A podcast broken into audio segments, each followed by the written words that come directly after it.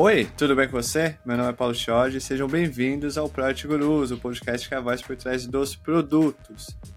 Hoje, no primeiro episódio de 2024, a gente vai falar sobre experimentação e growth. Será que 2024 é o ano de growth? 2023 foi o ano de Product Ops. Então, 2024 será que é ano de Product Growth?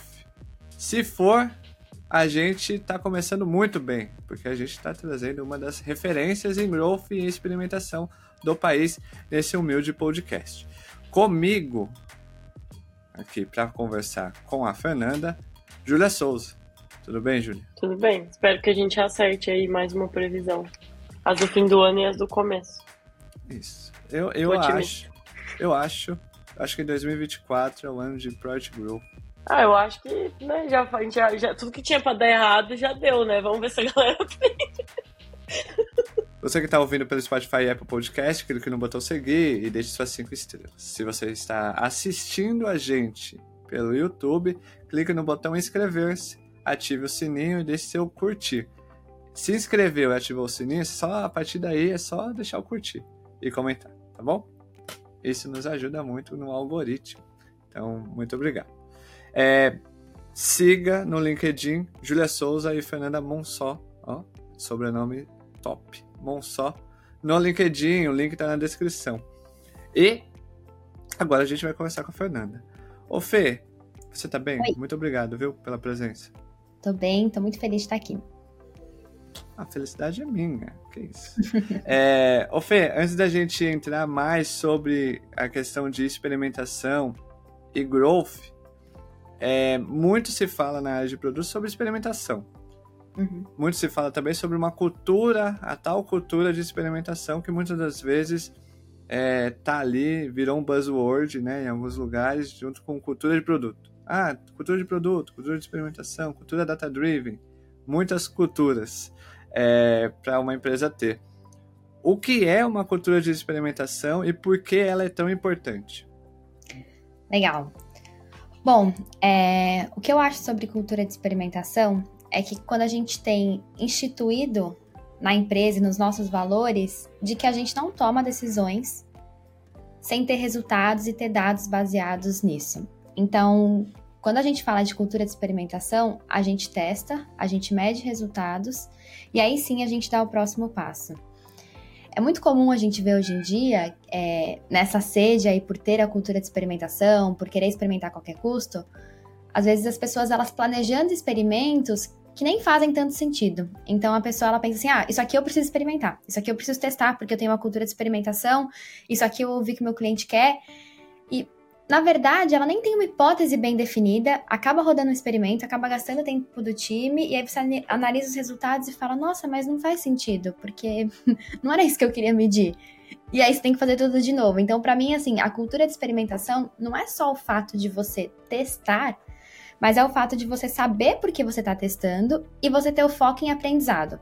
Você não tem foco em ganhar conversão, você não tem foco em, sei lá, diminuir churn. Não é esse o foco. O foco é você aprender o que te faz ganhar conversão. Aprender o que move o seu ponteiro do churn. É para isso que serve a cultura de experimentação. Em 2023, dado a, o ano ser o ano da eficiência, devido ao Marquinhos Zuckerberg ter vazado um memorando falando que a meta deveria ser mais eficiente devido a ter muitos gerentes gerenciando gerentes, uhum. se criou-se é, essa essa questão de é o ano da eficiência. Ponto. Tá. Com isso, abriu-se algum, algumas coisas como é o ano do Project Ops. O Project Ops é um papel que tende a se, é, trazer essa eficiência uhum. para as empresas, etc, etc. Passado isso, se criou-se toda essa, essa questão de essa aura, digamos assim, de essa mística de ano da, é, ano da, da eficiência. E começou a pipocar muitos conteúdos sobre Project Ops atrelado à eficiência, como um papel que faz a conexão entre o, o operacional e o tático e o estratégico e gera essa eficiência, tal, não sei o quê. Ok. Passado isso, 2024 seria o ano da experimentação e de growth, dado que a gente continua querendo ter eficiência, só que agora baseado em dados em, e sabendo o que quer uhum. fazer de fato? Bom, é, como a gente conversou aí sobre os impactos da eficiência e no quanto a gente precisa de fato é, realmente não perder tempo, né, e entender qual é o nosso próximo passo e que esse próximo passo seja muito planejado, muito bem definido, eu acho que isso conecta muito com a experimentação, né, com o mundo da experimentação. É, eu já trabalhei em time de growth que não tomava decisão de stack ranking sem ter muito, muito, muito bem definido ali qual que era a matriz de esforço e impacto, a gente chamava até de matriz Rice, e tudo isso que vinha dali de impacto, é, alcance, tudo que a gente colocava ali vinha de dados de experimentos passados. E aí toda vez que a gente não tinha um experimento que suportasse essa decisão, que colocasse ali um dado concreto, a gente baixava muito o nível de confiança daquela, daquela bet. Então, assim, eu acho que quando a gente fala de cultura de experimentação e quando a gente leva isso para o mundo de growth, isso ajuda muito a gente a entender o que converte mais, o que, que traz mais, é, o, qual parte do fluxo está causando o maior número de drop. Então, assim, é, eu acho que tem tudo a ver e que tem potencial aí para vocês acertarem as previsões. Ô, Júlia, então, o ano do Project Growth. Vem aí, né? Vamos ver como é que vai ser. Como é que a gente vai equilibrar a experimentação com as coisas que tem que rodar no dia a dia? Essa é a minha dúvida. Boa, Júlia. Bo... Ô, Fê, como que, como que lida para equilibrar os pratinhos? É, porque, esse... ô, Júlia, não sei se essa foi a sua... Você quer saber que é... Pô, tem tanta coisa para fazer. É, como que encaixa experimentação na sprint? Ou não encaixa na sprint? É no Buba Meu Boi? É de forma clandestina que faz experimentos? Não, na verdade, o experimento ele tá ali justamente para te ajudar, né? É, ele não tem que ser uma coisa que você tem que fazer, que você tem que colocar ali na sua sprint falando, não, deixa eu deixar aqui 20% do meu tempo para experimentação. É óbvio que a gente tem cenários diferentes de time, a gente tem times que estão trabalhando ali em simplesmente deixar o produto no ar. Então a gente está falando de stability index e tudo mais, e a gente não, não tem muito espaço para experimentar. Meu produto precisa funcionar. Eu não estou querendo melhorar, eu não estou querendo dar uma experiência diferente, eu não estou querendo testar algo novo. Então, acho que se é esse o momento do produto, beleza, não tem muito o que fazer, nem cabe experimentação, é algo que a gente teria que caçar ali um, um espacinho no roadmap para colocar e forçar o time. Agora, qualquer cenário diferente desse, então, se eu quero fazer uma alteração, se eu quero ganhar, se eu quero ganhar, né, custos, é, reduzir custos, se eu quero ser mais eficiente, se eu quero ter mais conversão, se eu quero atingir uma, um novo público. Então, eu já rodei experimentos que, no geral, quando eu olhava assim para a população como um todo, eu tinha uma queda em conversão. Ele era pior para o meu negócio. Só que, como eu queria atingir um público muito específico, eu tive que rolar o tab, porque para aquele público fazia sentido, para aquele público convertia mais, eu consegui é, chegar num novo território com isso. Então, assim, é, você tem que casar isso com o seu momento. Ele não tem que ser uma coisa, uma obrigação, uma coisa do tipo, ah, eu preciso achar um espaço aqui.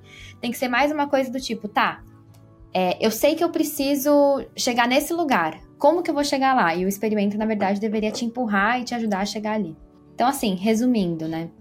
Se você tá num momento de deixar o produto no ar e fazer ele funcionar, talvez de fato você não tenha muito o que experimentar, né? Não seja o momento, isso vai acabar atrapalhando aí o seu roadmap.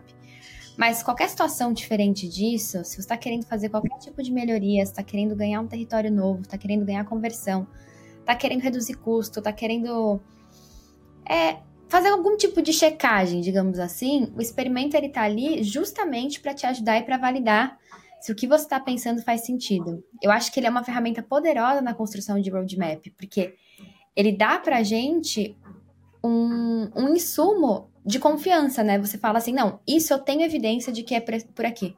Eu posso ir por esse caminho porque eu já vi que isso me dá resultados positivos. Diferente de quando a gente simplesmente cria hipóteses, e aí a gente pode até falar mais sobre isso depois, mas assim, as nossas hipóteses normalmente são super enviesadas. Nós somos as pessoas que a gente trabalha com o produto e a gente acha que sabe que o cliente que vai estar tá vendo seu produto pela primeira vez, como ele vai se sentir, como ele vai usar. E aí a gente cria uma, uma hipótese a partir daí, traça todo um roadmap para melhorar em cima disso. Ah, porque meu produto não fez X integração. O cliente nem sabe que isso seria uma possibilidade. E aí, e vai fazendo e não vai ganhando o resultado que você espera. Por quê? Porque você não tem nenhum dado de confirmação de que você está indo no caminho correto. O experimento ele vem para te dar isso. Acho que a gente já a gente iniciou já o episódio de uma maneira já já tem algumas já diria que é uma aula. Só essas duas três respostas da Fê já se encaixa em aula sobre experimentação e sobre growth. Antes da gente se aprofundar e a Júlia está com seu caderninho é, pronta com a, várias perguntas, ô Fê, qual é a sua história? Legal. Bom, eu sou formada em, em, engenharia civil, nada a ver, mas eu gosto de dizer que eu sou formada em engenharia bancária, porque desde o final da minha faculdade eu fui para o mercado financeiro.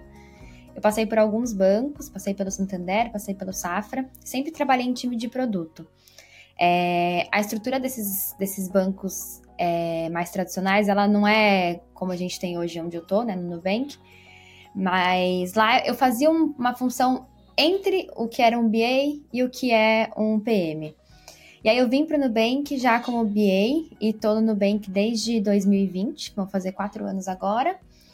E já passei pelo time de Growth e hoje eu trabalho no time de, de conta. Trabalhei com muita experimentação em Growth, então acho que é por isso que eu gosto bastante desse tema e gosto de falar sobre isso. Ô Fer, você falou sobre criar hipóteses, eu acho que tem, talvez para tangibilizar mais, é, como que é o processo para. E aí eu acho que talvez a gente possa focar aqui em um processo para criar uma hipótese e depois o processo para criar um bom teste para invalidar a hipótese, enfim, para entender melhor o que está acontecendo. Como é que é esse processo para desenvolver, para bolar as hipóteses, principalmente para evitar os vieses, igual você falou, porque eu acho que esse é o que mais acontece, né? A gente criar as nossas hipóteses sem, sem muito embasamento, ou sei lá, usando, usando as fontes boas da nossa cabeça e elas ficarem super cheias de viés. Exatamente. Eu acho que assim, se você tem uma boa hipótese, você já tem, praticamente você já tem um bom experimento, eu diria isso, assim, acho que você já andou aí uns 30, 40% no caminho de um bom experimento. É, e como que você monta, né? Aí tá o X da questão. É, Depende muito da, do nível de maturidade do produto, depende muito de como o seu time está estafado. Eu sei que às vezes a gente fala assim, ah, você pode se pesquisar, você pode se basear em pesquisa com o cliente, mas às vezes você não, não tem staffing para fazer pesquisa com o cliente ali naquele momento, né? Então acho que assim, a primeira coisa é você saber que é, beleza, talvez as suas primeiras hipóteses elas não sejam as melhores do mundo, você vai partir de um lugar envezado e você vai aprender com isso. E tá tudo bem, né? É, óbvio que se você tiver um time ali de CI, que se você conseguir conversar com seu cliente, se você conseguir rodar entrevista, é o melhor dos mundos, porque você consegue entender ali onde está a dificuldade e partir desse lugar. Então, tipo, olha, eu sei que aqui parece ter uma dificuldade no meu fluxo, esse pedaço aqui parece não estar tá funcionando bem. E aí eu vou para a criação de hipóteses. Mas ainda que você não tenha, é importante você ter em mente o seguinte, que a hipótese ela precisa ter é, um começo, um meio e um fim. O que eu quero dizer com isso? Eu uso muito o framework do se, então, por quê? Então, por exemplo, imagina que eu tô lá no meu site e eu quero aumentar o número de vendas. E aí, para isso, eu vou aumentar o botão é, do checkout, do comprar. Vou, ele era pequeno, eu vou deixar ele maior. É, a minha hipótese poderia. Eu, eu poderia colocar um experimento assim: quero aumentar o tamanho do botão. E aí você vai lá e quer aumentar o tamanho do botão, e aí você passa isso para design, design aumenta, deixa o botão que era amarelo, coloca roxo, tal, não sei o quê, e, e muda um milhão de coisas. Quando você coloca eu quero aumentar o tamanho do botão, não fica claro nem para você, nem para o seu time o que, que você está esperando com isso. Quando você usa um framing, então você coloca se eu aumentar o tamanho do botão, então eu vou aumentar o número de vendas porque esse botão estará mais visível. Você entende que aqui a gente foi para um ambiente de aprendizado? Porque não tem a ver com o tamanho do botão, tem a ver com o botão estar mais visível. Então, não necessariamente eu precisaria aumentar o tamanho. Ou se esse teste não der certo, eu posso mudar a posição. Eu posso mudar a cor do botão, eu posso fazer alguma outra coisa. A minha hipótese aqui não gira só em torno do tamanho, gira em torno da visibilidade. Então, primeiro que eu já parto daí, de que eu acho que eu não tenho muitas vendas, não é porque meu site está com bug, não é porque meu produto é ruim, não é por qualquer outro motivo, é porque meu botão não é visível. É isso que eu estou falando com essa hipótese. A segunda é que para o seu time de análise, até para você mesmo, já está muito claro o que você espera com esse experimento. Eu quero ter um maior número de vendas. E aí, por que, que é importante a gente falar isso? Porque às vezes você aumenta o tamanho do botão e você tem mais gente indo para o carrinho. Então você clicou ali em checkout, eu tenho mais visitas no meu carrinho, mas eu não aumentei meu número de vendas. Então veja que a gente aprende que o tamanho do botão não está relacionado com o número de vendas. Ele está relacionado com mais checkout, ele está relacionado com ir para o próximo nível e tudo mais, beleza. Mas talvez o meu número de vendas não esteja bom o suficiente por conta do meu valor de frete, por conta do valor do meu produto. Eu não sei, a gente cria outras hipóteses daí. Mas só de colocar num frame bem adequado, a gente consegue aprender muito mais. Fica claro isso? Não, tá super claro. Aliás, eu acho que essa do frame é perfeita. Fica muito claro. É... Mas assim, eu vou fazer uma pergunta meio. Você vai olhar para mim e falar: Sério você tá fazendo essa pergunta? Que é. Ok. É... Porque a gente tem é, muitos frames, né? Que nem a Júlia até é, antes da gente gravar, ela, a gente conversando, ela falou assim, pô, os project managers são bombardeados com conteúdo sobre, com frames, com várias coisas. Mas o exemplo que você me deu, você deu, né? Pô, trocar a cor, a cor do botão, tal, muitas das vezes aumenta as pessoas indo para essa etapa, mas não converte. Legal, isso é um exemplo bem bacana. Mas você teria um outro exemplo de mais é, prático de antes, durante e depois de fazer o frame. Porque eu acredito que, assim, conversando com algumas pessoas, elas sabem criar o, o frame. Só que elas não sabem antes e o depois desse frame, sabe? Você entende o que eu tô querendo é, dizer, Fê? Eu acho que sim. Eu acho que eu vou trazer um exemplo até real do Nubank, que eu já falei bastante sobre ele. E aí você me fala se era mais ou menos isso que você está pensando, tá? A gente, quando eu trabalhava no site do Nubank, a gente tinha um formulário para abertura de conta que ele vinha aberto ali no site. Então você entrava no nosso site e aí tinha lá, é, preencha aqui seu nome, seu e-mail, seu CPF, confirma o e-mail e pede para abrir a conta. E aí o time de design ele estava um pouco insatisfeito ali, né, com com a forma como isso vinha, ocupava muito espaço no nosso site, a gente não, não conseguia trabalhar melhor outras informações, imagens e tudo mais, porque tomava um espaço muito grande da tela. E aí eles propuseram que a gente diminuísse isso, então fizesse uma maneira quase que colapsada. A pessoa entra, preenche só um campo, que no caso era o, era o e-mail, o nome, porque era o primeiro campo ali. Preenche o nome, se ela quiser, ela clica em continuar e segue para o resto do fluxo. Ah, então vamos testar isso, beleza. Ah, vamos testar isso porque a gente acha que vai ter mais espaço para trabalhar outras informações no site e aí as pessoas vão converter mais. Vamos parar um pouco e entender se essa. Tá no frame, né? Tipo, se eu diminuir o tamanho do, do formulário, então as pessoas vão conseguir acessar mais informações sobre o Nubank e vão converter mais. É... Será que isso faz realmente sentido? Assim, será que no mundo de growth, do que a gente está falando de eficiência, é, os usuários estão perdendo esse tempo para ler mais e tudo mais, ou quando ele entra no site do Nubank, ele já sabe quem é o Nubank, o Nubank é gigantesco, e ele só quer converter da maneira mais rápida possível. Então, a gente voltou e a gente redesenhou essa hipótese. Peraí, deixa eu entender se isso deixa é, o meu fluxo mais fluido. O cliente ele não está entrando ali e vendo um monte de campo, um monte não, eram quatro, né? Mas assim, quatro campos que ele precisa preencher. Ele vê um único clique em continuar e aí ele vê o restante. Será que isso melhora a experiência de conversão? E aí, quando a gente vai para um lugar desse, é... esse primeiro campo ele se torna muito importante, né? Porque não é mais sobre o cliente conseguir acessar as outras informações da página e querer pesquisar sobre o Nubank dentro do site e tudo mais. É sobre aquele fluxo ser mais mais fluido, ele ser melhor em conversão, porque o cliente ali tem uma experiência melhor para converter. E aí, o primeiro campo que ele vê que vai impulsionar ele a seguir para os outros ou não, vai desencorajar ele a seguir para os outros, se torna extremamente importante. E o que, isso impacta? Que a gente para de medir só, tipo, controle, que é o formulário aberto, versus o primeiro campo sendo o nome. E a gente mede controle versus o primeiro campo sendo nome, o primeiro campo sendo CPF, o primeiro campo sendo e-mail, porque a importância dada para esse primeiro campo é muito grande e a gente precisa ter certeza de que a gente está medindo o melhor efeito possível. Então, não sei se era essa a sua pergunta, mas acho que é um exemplo de não é só seguir o frame, é entender o que está por trás dele e como a gente consegue adequar isso para os resultados que a gente está esperando. Era exatamente isso. Ô, Júlia, simples, não? Ficou claro agora como que faz. É, ficou claro. É difícil fazer isso no dia a dia, né? Não ser, não ser atropelado, mas ficou claro. É... E, ô Fer, você falou, você falou um pouco sobre ah, a gente voltou e revisitou as hipóteses e tudo mais. E o Paulo tinha perguntado um pouco sobre o processo é, antes e durante. Quais são as, os pontos assim chave para você para rodar esse teste, né? Porque eu sei que esses tempos atrás eu estava num meetup sobre growth e aí a pergunta que mais apareceu foi: "Ah, como é que como é que eu faço para garantir que eu tenho uma amostra boa, que vai dar diferença estatística e tal?"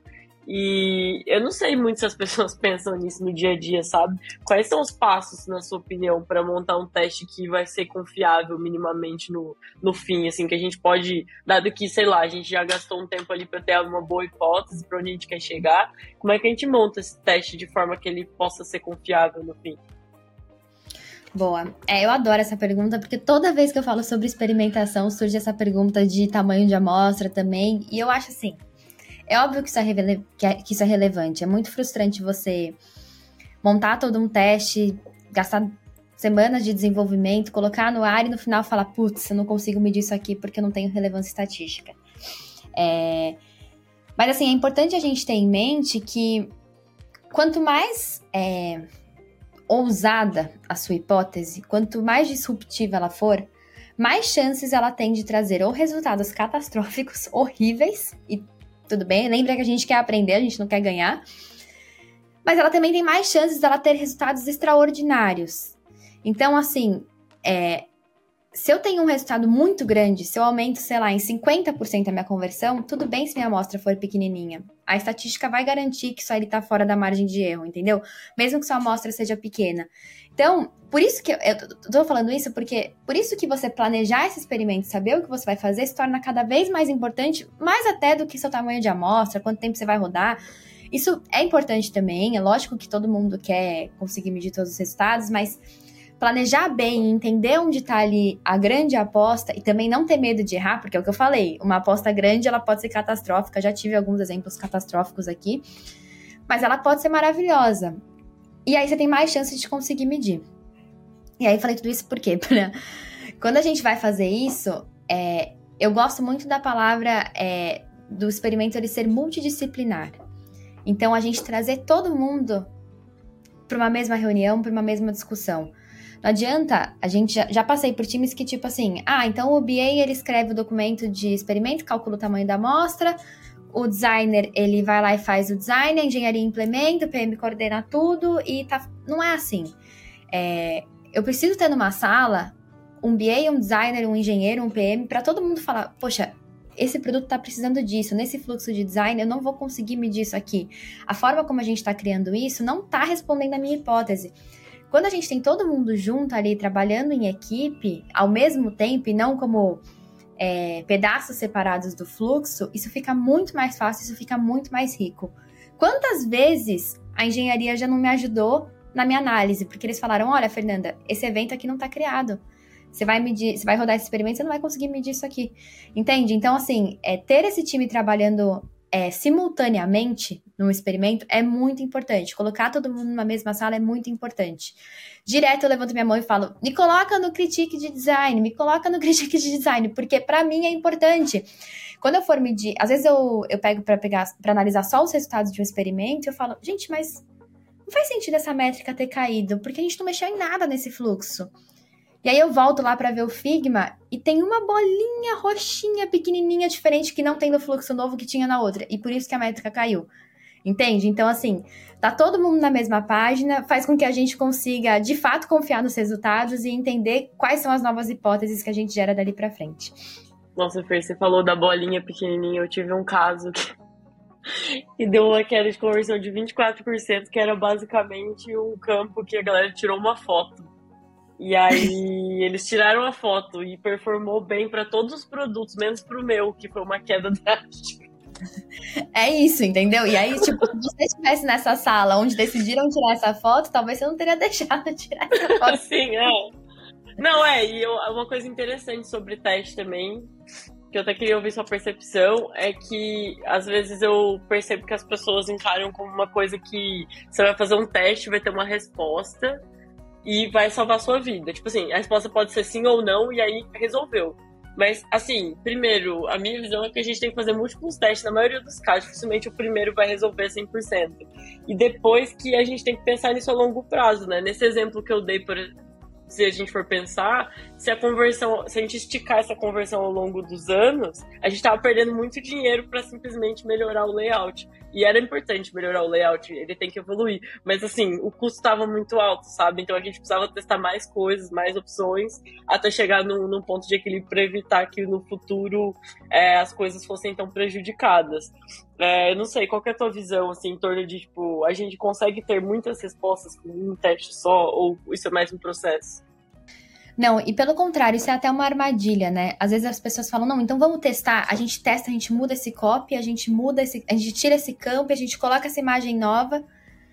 E assim, beleza, pode ser incrível. Você pode fazer tudo isso e ganhar, sei lá quantos por cento de conversão, mas e depois você faz o que com isso? Você não vai saber se sua conversão veio só porque você mudou o copy. Às vezes, se você tivesse mudado só o copy e não tivesse trocado a imagem, não tivesse mexido no campo, seria ganhado 50% de conversão. Os outros dois fizeram, na verdade, sua conversão diminuir. E você não vai saber. Então, é, de novo, voltando para o tema de eficiência, da gente querer sempre ganhar e rápido e, e vai e tal. Não é eficiente você testar um monte de coisa ao mesmo tempo, você querer aprender um milhão de coisas ao mesmo tempo.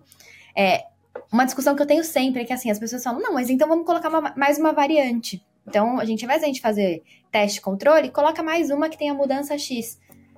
Beleza, só que você vai dividir seu tráfego em mais uma variante, você vai diminuir seu tamanho da amostra e vai demorar mais para você conseguir medir os resultados. Então, fica elas por elas no fim das contas, entendeu? É tão melhor você testa rápido. Às vezes, uma semana de teste no ar é suficiente para você falar, não é por aqui. Ou então, assim, é muito por aqui rolar o Thaís e vamos pensar no próximo passo.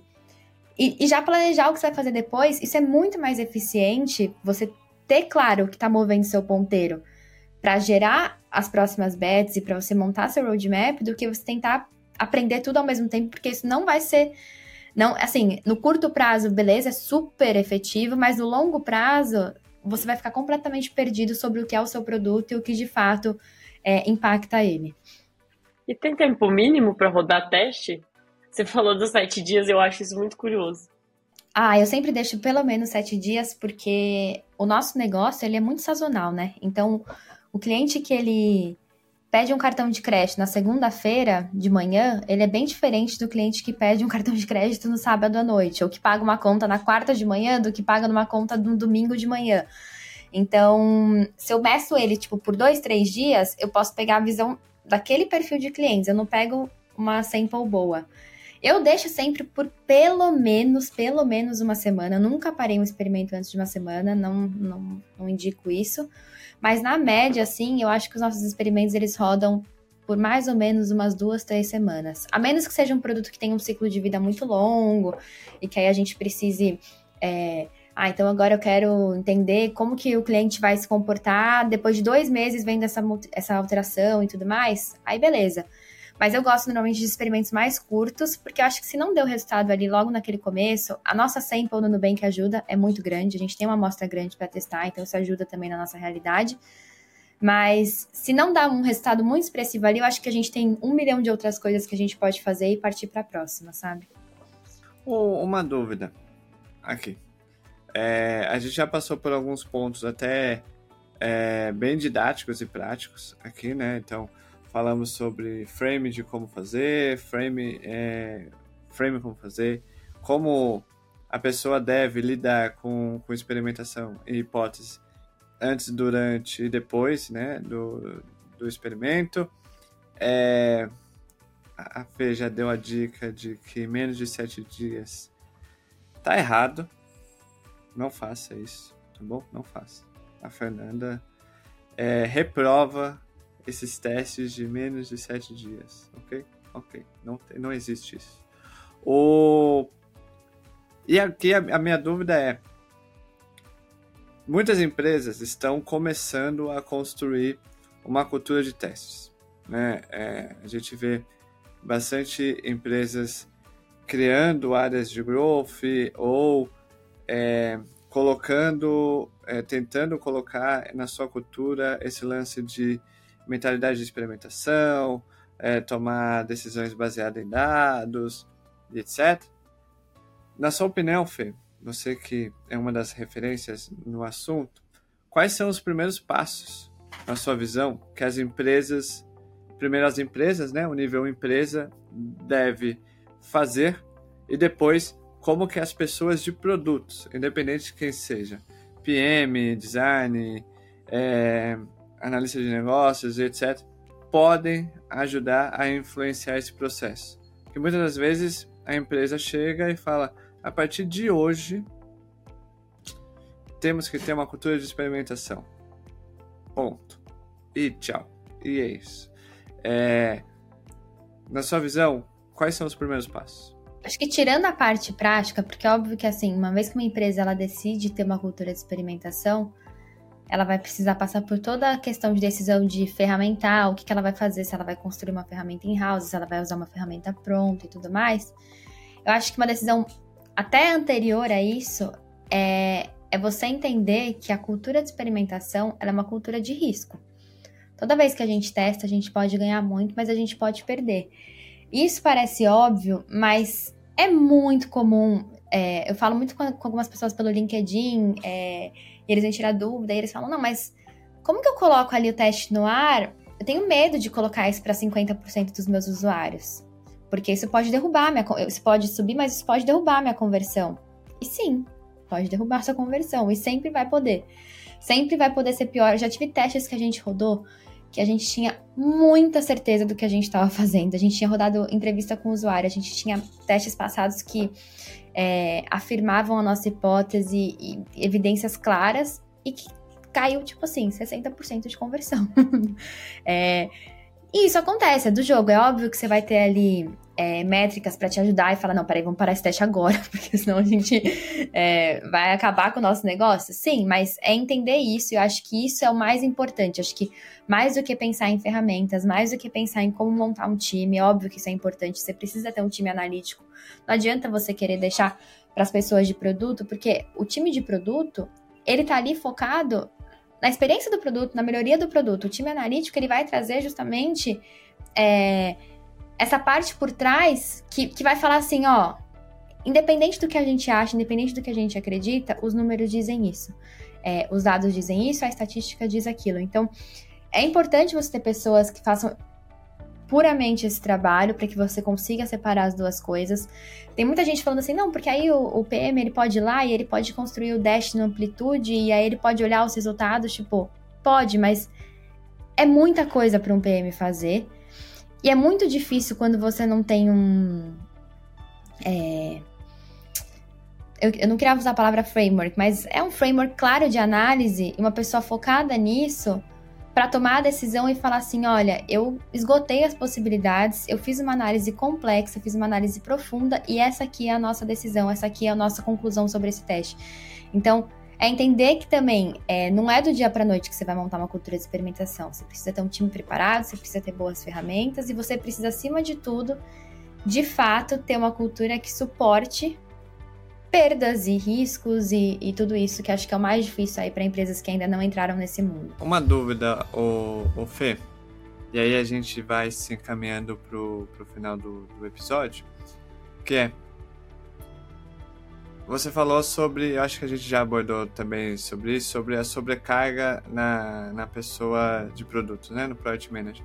Como você falou, tem muita coisa que pô, não dá para o Product Manager é, fazer, e, enfim, é isso. Mas eu vou fazer duas perguntas em uma. Como que você vê, é, olhando já para um pouco mais de eficiência, como que você vê a gestão de tempo é, em um mundo de negócios em que o resultado é imediato, né? Então, se busca um resultado imediato. É, e a gente está falando aqui de, de testes e experimentos que, no mínimo, devem rodar por sete dias. É, como que lida com, com os stakeholders que buscam resultados é, para ontem? É, essa é uma pergunta. A segunda pergunta é como, na sua, na sua visão, é, como que, na sua visão, growth hoje, na maioria das empresas, senta na mesa de estratégia? É, hoje, growth é uma cadeira na mesa de, de discutir estratégia da empresa, de influenciar o direcionamento da, da empresas, das empresas, conforme, né? Você é uma das referências, com certeza você conversa com muitas pessoas, faz meetup, vai em muitas empresas é, palestrar. Como que você vê esse ponto também? Porque é algo que a gente tem abordado bastante, é muito quando a gente fala é, do Product Manager, né? O Product Manager, a área de produtos, ela tem que sentar na, na mesa para discutir estratégia. Design tem que sentar na mesa para discutir estratégia da empresa. É, engenharia tem que estar tá na, na, na mesa para discutir a estratégia, não discutir, né, mas tá ali, influenciar, trazer dados, trazer a, a ser representante ali de uma parte. Growth também tá nisso? Boa, vou começar pela primeira pergunta, que é sobre a gestão de tempo, e acho que é mais uma gestão de ansiedade dos stakeholders, né? É, eu acho que isso conecta com a, com a pergunta anterior sobre a questão da cultura. Então, uma das coisas para você começar a sua cultura de experimentação é você setar expectativas. E é isso, assim. É, direto, direto, eu rodo o teste, aí em três dias os resultados estão maravilhosos e falam, por favor, vamos rolar o tá. Vamos rolar o tá? Agora, final de ano, tá chegando, chegando no final de ano, a gente não pode perder tempo, vamos. Não é assim, né? É, não tem por que a gente relatar uma coisa, sendo que. Imagina se eu meço por sete dias e na verdade isso era pior, quando eu pego o resultado do final de semana ali que eu não tinha medido. Então, não é assim. Acho que tem que ser uma. Uma questão enraizada até no time de que nós vamos fazer o que é melhor para o negócio. Nós não vamos lidar aqui com ansiedade e com expectativas. A gente vai lidar com o que é melhor para o negócio e com o que a gente quer aprender. É, às vezes o que eu até falo pro meu time é assim: eu coloco um teste no ar e a primeira pergunta é: temos early results? Tipo, um dia de teste do ar. e às vezes eu, eu falo pro meu time, eu falo, olha, temos, a gente vai compartilhar eles com uma semana de teste. Que já são, tipo, às vezes já é até os final results, né? Mas, porque senão, é, essa ansiedade, ela acaba batendo e, e, ela não é saudável, né? Então a gente vai acabar tomando uma decisão que não é a melhor para nenhum dos stakeholders, nem para quem quer é, rodar um negócio ali, nem para o time de análise, nem para o time de produto por um simples fator de ansiedade ali que não faz muito sentido.